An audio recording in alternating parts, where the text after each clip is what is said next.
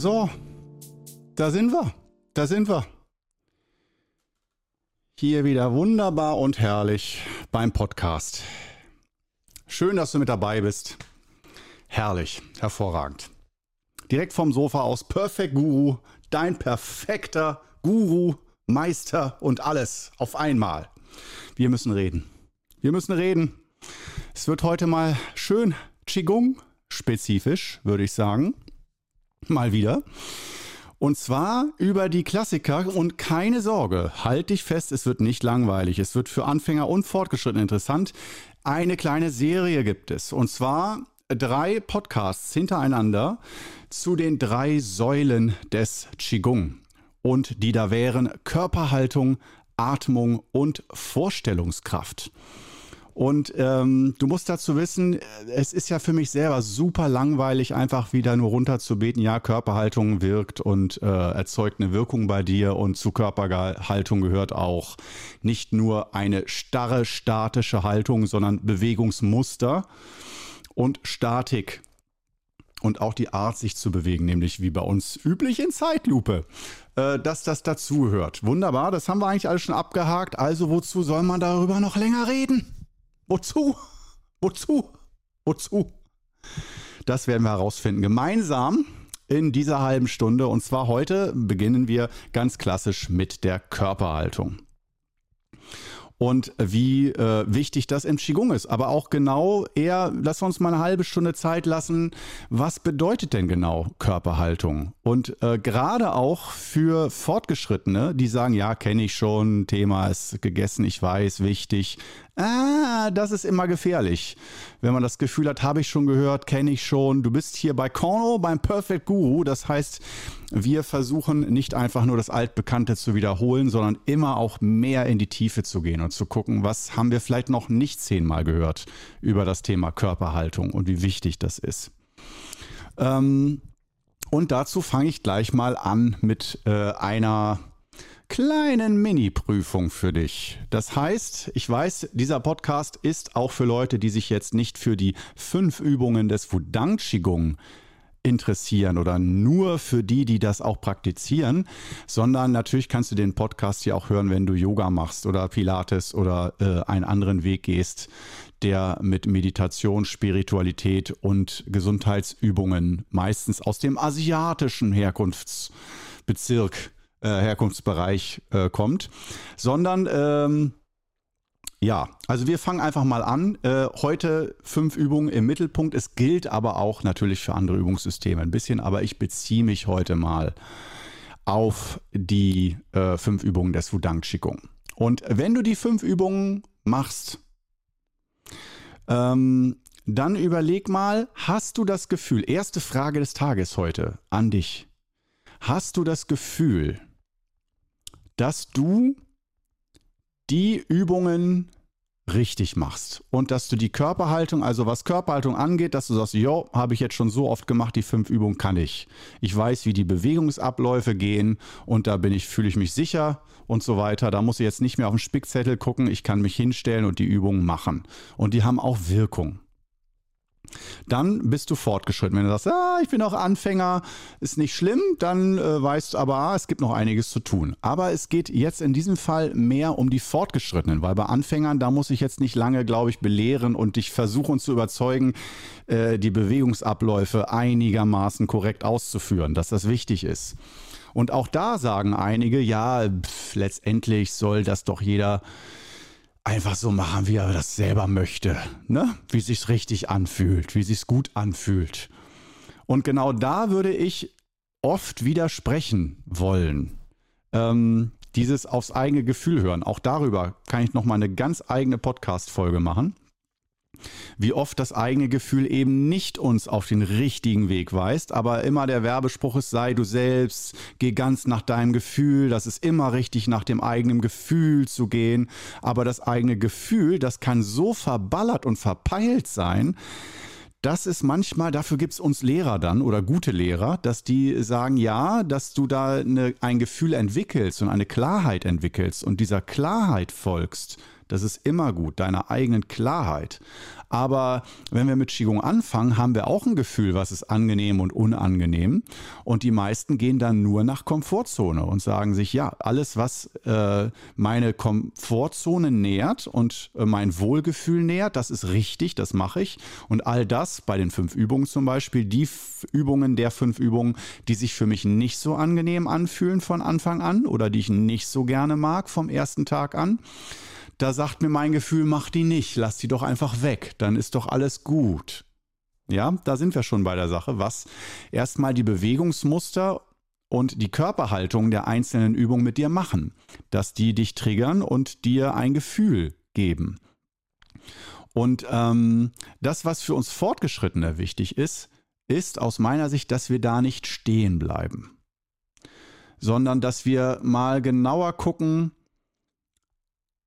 Körperhaltung zu korrigieren, selbst wenn man die Übung schon kennt oder meint zu kennen und richtig zu machen oder einigermaßen richtig, da ist so viel Potenzial drin, die Körperhaltung zu verbessern und sich nochmal, und damit meine ich jetzt nicht du als Anfänger, sondern ich spreche direkt mit mir selbst, Selbstgespräch.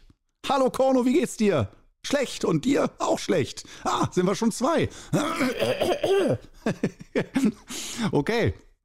Ähm, dass also selbst Fortgeschrittene und auch Lehrer sich eigentlich immer mal wieder fragen sollten, gibt es für mich noch eine Möglichkeit, da Dinge zu verbessern? Wir sind, wir bleiben bei der Körperhaltung. Atmung, Vorstellungskraft, das, damit beschäftigen wir uns wann anders. Nur Körperhaltung. Und da äh, hatte ich meine letzten großen Aha-Erlebnisse. Ähm, ich spreche einfach mal von mir selbst. Du kannst das ja vielleicht auf dich beziehen oder gucken, was du mit der Information machst. Ähm, das äh, war vor ein paar Monaten, als ich die Challenge gemacht habe, stehen wie ein Baum von 5 bis 30 Minuten. Äh, wenn du es mitgekriegt hast, da habe ich auch ein bisschen neuen Lehrstil entwickelt äh, für eine bessere Selbstkorrektur.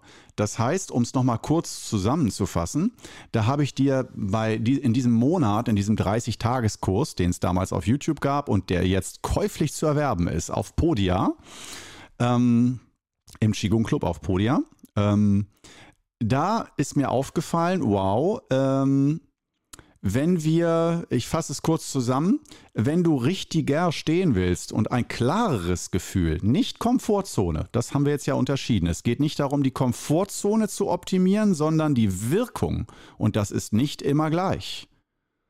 Und äh, wir versuchen schon natürlich die Komfortzone, die ist äh, wichtig. Das ist nicht äh, der, äh, der äh, sozusagen das, das, was wir umschiffen sollten, weil das alles schlecht ist. Komfortzone, nein. Die Komfortzone ist ganz entscheidend. Wir sollen uns schon auch ab und zu mal wohlfühlen mit den Übungen. Sonst wird es auf Dauer schwer, uns zu motivieren. Aber ähm, sagen wir es mal so, immer mal wieder so ein, äh, so ein Update der Übungen zu machen, dass wir doch wieder mehr Wirkung uns erschließen und nicht einfach nur im ewig Gleichen immer bleiben, sondern uns weiterentwickeln. Da sind wir, glaube ich, auf einem wichtigen Feld angekommen. Und genau darum kümmern wir uns heute. Und als Beispiel habe ich, wie gesagt, diese, diesen Kurs 30 Tage von 5 bis 30 Minuten äh, zu lernen, langsam die Zeit zu steigern und länger die Stehübung zu praktizieren. Und äh, da ist mir vieles aufgefallen. Ich will nicht sagen, was ich selbst auch falsch mache, aber ähm, da haben wir, ich fasse es jetzt, jetzt endlich kurz zusammen, sozusagen nicht gesagt, stehe richtig und stehe genau so, weil wenn ich das sprachlich anleite und zeige sogar in einem Video, dann heißt das noch lange nicht, dass das bei dir korrekt ankommt und dass du, der du das als Video und Audio hörst als Anleitung und siehst, wie ich stehe, dass du dann dich korrekt hinstellst.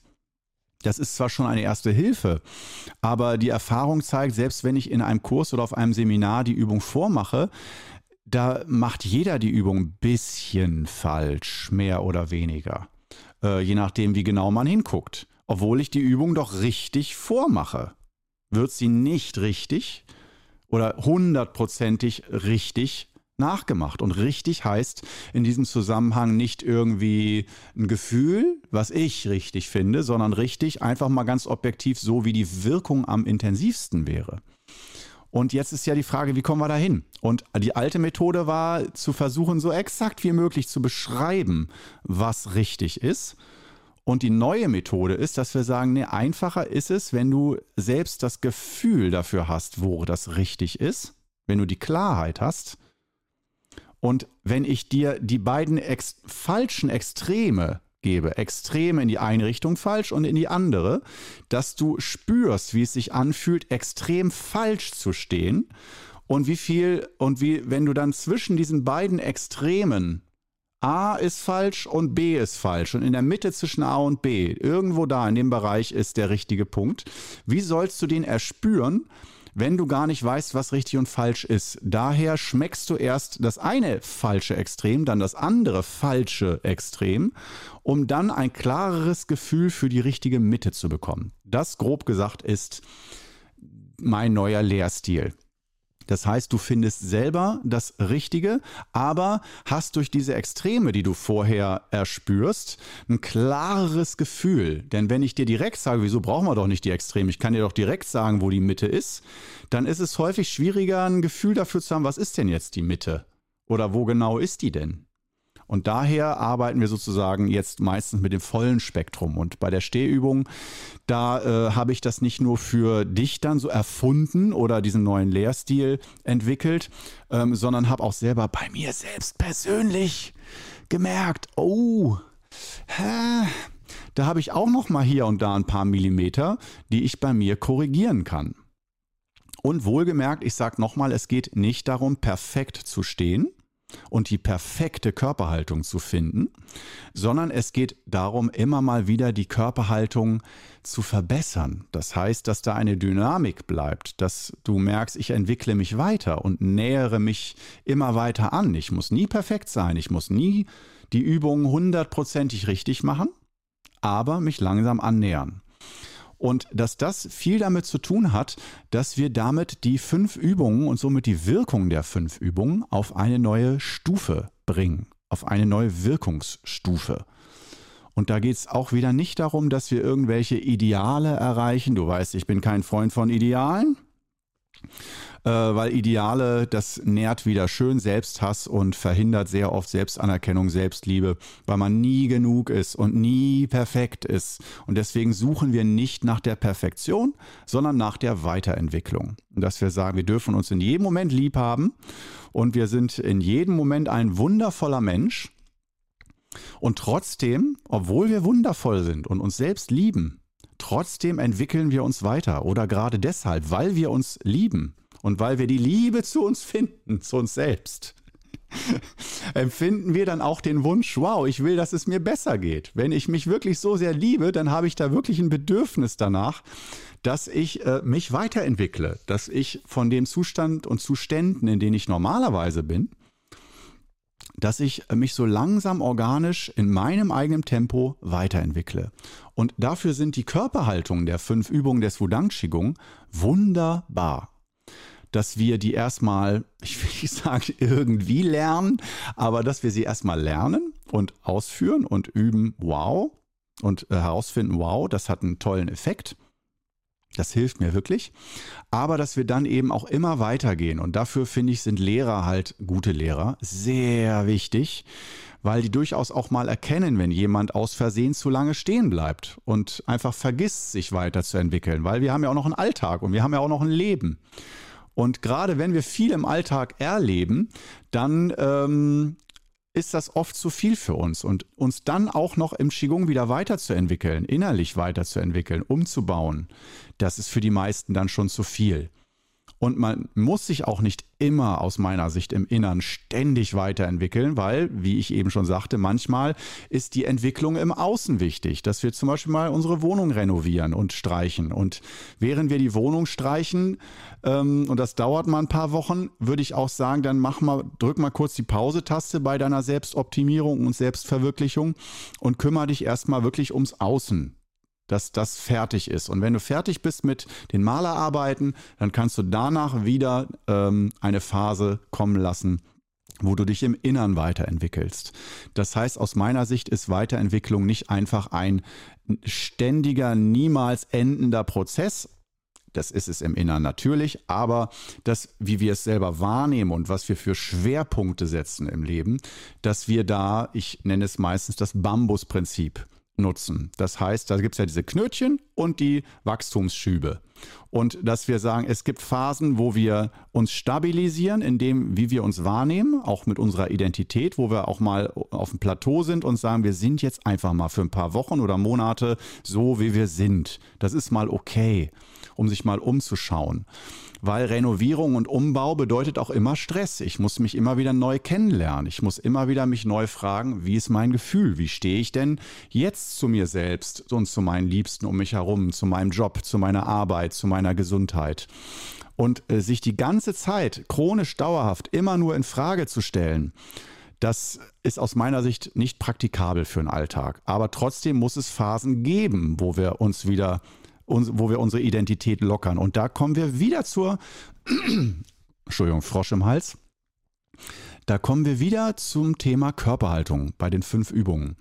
Dass auch da mein Tipp für dich lautet, du musst nicht immer ständig deine Körperhaltung verbessern, sondern es ist aus meiner Sicht völlig okay, wenn du auch mal zwischendurch ein paar Wochen oder sogar zur Not ein paar Monate einfach so übst, wie du übst. Nur wenn das zu lange dauert, und deswegen empfehle ich auch, mindestens ein bis zweimal im Jahr auf ein Qigong-Seminar, zum Beispiel bei mir, zu gehen, wenn du eh schon die fünf Übungen praktizierst und übst, ähm, dass du da die Sicherheit hast, okay, äh, wenn ich mich mal zu wenig bewegen sollte oder an einigen Stellen nicht vorankomme, dann wird spätestens auf diesen Seminaren gibt es dann mal wieder ein, ein Software-Update, mal wieder einen Entwicklungsschub, den ich anrege. Und da muss ich mich sogar nicht selbst drum kümmern, was genau ich da mache. Das ist mir vielleicht alles zu viel sondern da darf man sich inspirieren lassen von einem guten Lehrer oder einem Lehrer, dem du vertraust wo du das Gefühl hast, ja, von so jemandem möchte ich mich inspirieren lassen.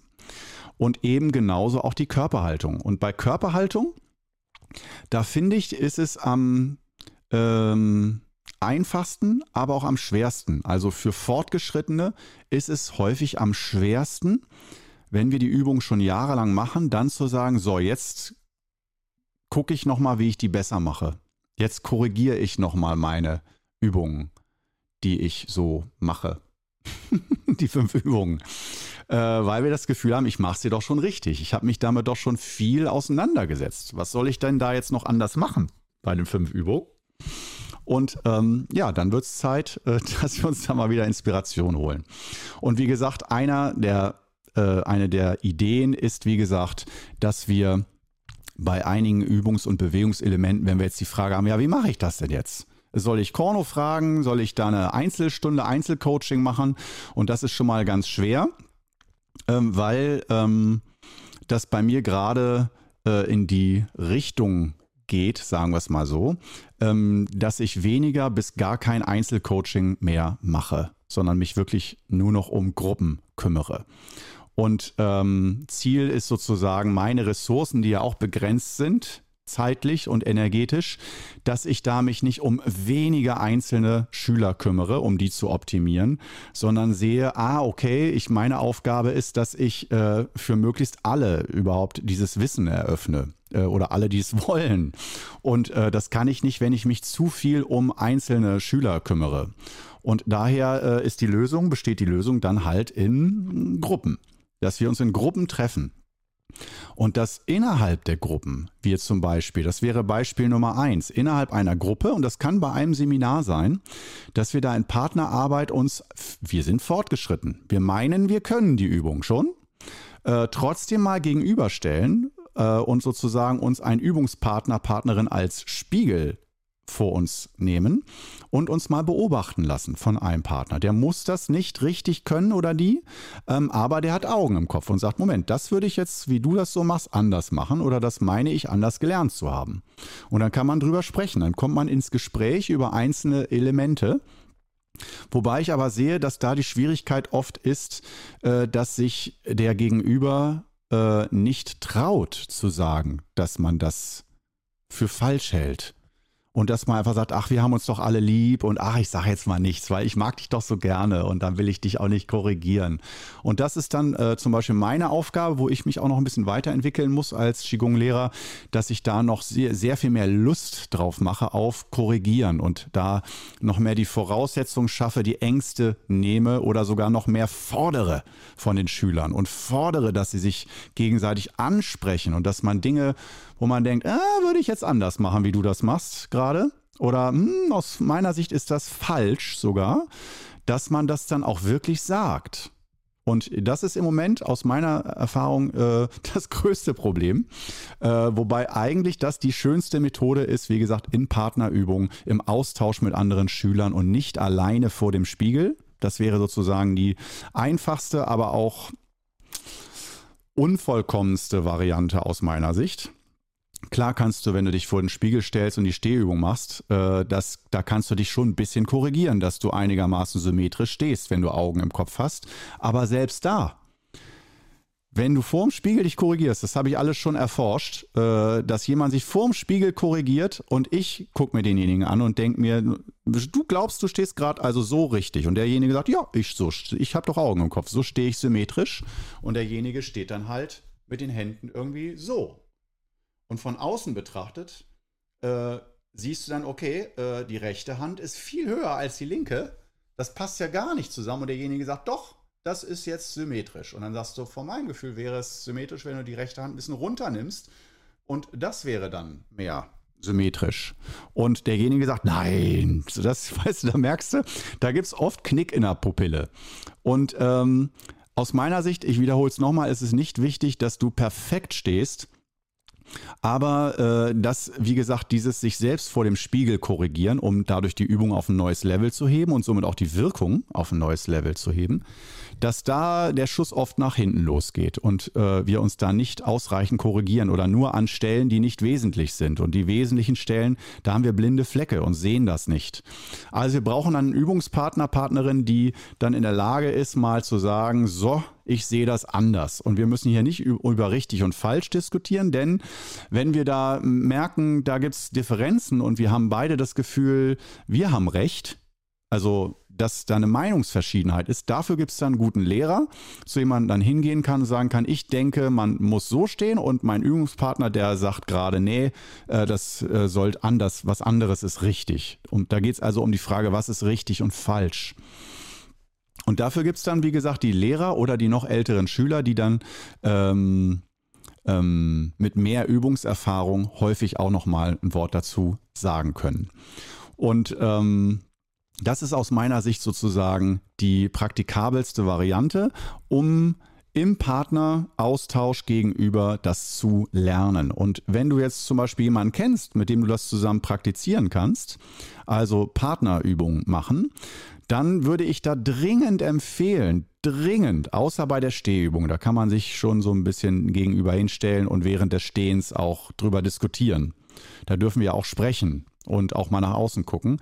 Aber bei den anderen Übungen würde ich nicht sagen, hey, wir üben jetzt mal die Naturübung und korrigieren uns während der Übung, sondern da würde ich immer sagen, macht zuerst eine kleine Übungseinheit, wo ihr nur die Übung übt. Also wo ihr nur euch das jeder gegenseitig einmal vormacht, einen Durchgang Naturübungen zum Beispiel und äh, dann der andere seinen Senf zu jedem Detail gibt oder auch sich da Notizen macht. Wenn man merkt, wow, da gab es jetzt zehn Sachen, äh, weiß ich auch nicht mehr alles, war so viel, dass man durchaus mal sagt, Mensch, lass uns doch mal Notizzettel nehmen und Spiegelstriche, was ich glaube, wo das würde ich anders machen, äh, wie ich das so bei dir sehe. Und ähm, das wäre sozusagen aus meiner Sicht so die fortgeschrittene Geschichte. Und äh, auch, dass wenn wir uns nicht sicher sind bei einzelnen Körperhaltungen, dafür bieten sich auch Seminare sehr schön an. Das machen wir auch auf Seminaren. Immer wieder, dass wir mal von einer Übung, wir bleiben mal bei der Naturübung, äh, bei der Naturübung, die hat ja viele Bewegungselemente und auch Körperhaltungen dass wir nicht immer die ganze Übung machen, sondern auch mal mikroskopisch arbeiten und uns ein Element rausnehmen.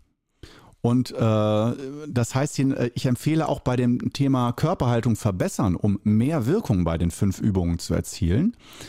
Da empfehle ich ganz konkret, sieh nicht immer die ganze Übung und versuch alles zu verbessern, sondern such dir mal immer ein kleines Element, ein kleines Thema mal raus. Vor allen Dingen, dann spürst du viel intensiver, was sich dann bei deiner Übung und bei der Wirkung verbessert. Wenn du da zehn Sachen gleichzeitig verbesserst oder meinst zu korrigieren, dann spürst du vielleicht danach einen positiven Effekt, aber weißt gar nicht, waren jetzt alle zehn, alle zehn Details gleich wichtig oder waren neun Details von der Übung, pff, komm, hör auf, hat jetzt auch nicht so viel gebracht, aber ein Detail, eines dieser zehn korrigierten Details war wirklich durchschlagend wichtig. Das heißt für dich dann wieder, du musst dich vielleicht gar nicht auf zehn Korrekturen konzentrieren, sondern du hast ein Gefühl fürs Wesentliche. Was war davon wirklich wichtig? Daher bei Korrektur von Körperhaltung, selbst wenn die Liste lang ist und dein Gegenüber dir sagt, Mensch, ich habe jetzt zehn Dinge gesehen, die falsch sind, würde ich vielleicht doch mal sagen, okay, ich kann das alles mal probieren, aber dann konzentriere ich mich mal ganz in Ruhe nacheinander auf einzelne Dinge. Zum Beispiel, dass ich bei sieben Durchgängen Naturübungen nur eine Korrekturmaßnahme äh, durchziehe und mich darauf konzentriere, um zu gucken, was macht das mit meiner Übung. Und das ist das Schöne, weil wenn du schon ein bisschen geübt hast und Erfahrungswerte gesammelt hast, dann ähm, hast du einen Referenzwert. Dann weißt du, wie sich die Übung normalerweise für dich anfühlt. Und wenn eine Korrektur wirklich wirkungsvoll ist, spürst du dann ja den Unterschied, dass die gleiche Übung sich nicht mehr gleich anfühlt, sondern die Wirkung sich geöffnet hat. Und daher empfehle ich, wie gesagt, äh, wenn du es optimal machen willst und sagst, wow, äh, wir sehen heute gemeinsam Körperhaltung, egal ob Anfänger oder Fortgeschrittener, da ist viel Potenzial um die Wirkung zu öffnen, zu erhöhen, dass du wirklich noch viel mehr aus deiner Übung herausholen kannst. Ähm, und wenn du dann fragst, wie mache ich das, dann denke ich, hast du heute hier in dem Podcast schon eine ganz gute Anleitung bekommen. Ähm, der Anfang ist alleine vorm Spiegel, besser als gar nicht. Dann ähm, mit Freunden, Verwandten, sonst was, die auch die fünf Übungen machen. Gut, zusammen in Partnerarbeit und eben das so durchaus auch mal von der Übung trennen. Nicht einfach zusammen üben und sich danach sagen, was der andere falsch gemacht hat, sondern zu sagen, wir gucken uns zuerst die Körperhaltung an, den Ablauf und danach üben wir erst. Oder suchen uns dann, jeder sucht sich eine Sache raus, die man da mal ausprobieren möchte, ähm, wo der andere einen korrigiert hat. Und dann probiert man das mal sieben Durchgänge in einer richtigen, im Ernstfall in einer richtigen Übung aus und guckt, macht das wirklich einen Unterschied oder macht das einen spürbaren, großen Unterschied. Und dass wir dadurch auch ein Gefühl für Signifikanz bekommen. Das ist wieder so für mich eins meiner Lieblingsthemen, an denen ich mich abarbeite, dass ich sage, ja, du kannst äh, 100 Dinge falsch machen, aber ähm, von den 100 Dingen, die du dann korrigierst, wenn 99 Dinge nicht wirklich die Übung vertiefen und die Wirkung verbessern, dann ist das vielleicht auch manchmal gar nicht so wichtig. Ja, also wenn wir jetzt wieder bei dem Thema sind, richtig und falsch, dass da äh, es vor allen Dingen darum geht, die Aspekte, die Korrekturen zu finden, die wirklich einen Unterschied machen. Und daher, wie gesagt, alleine üben ist gut, mit Freunden ist auch gut, gegenüber mindestens zu zweit.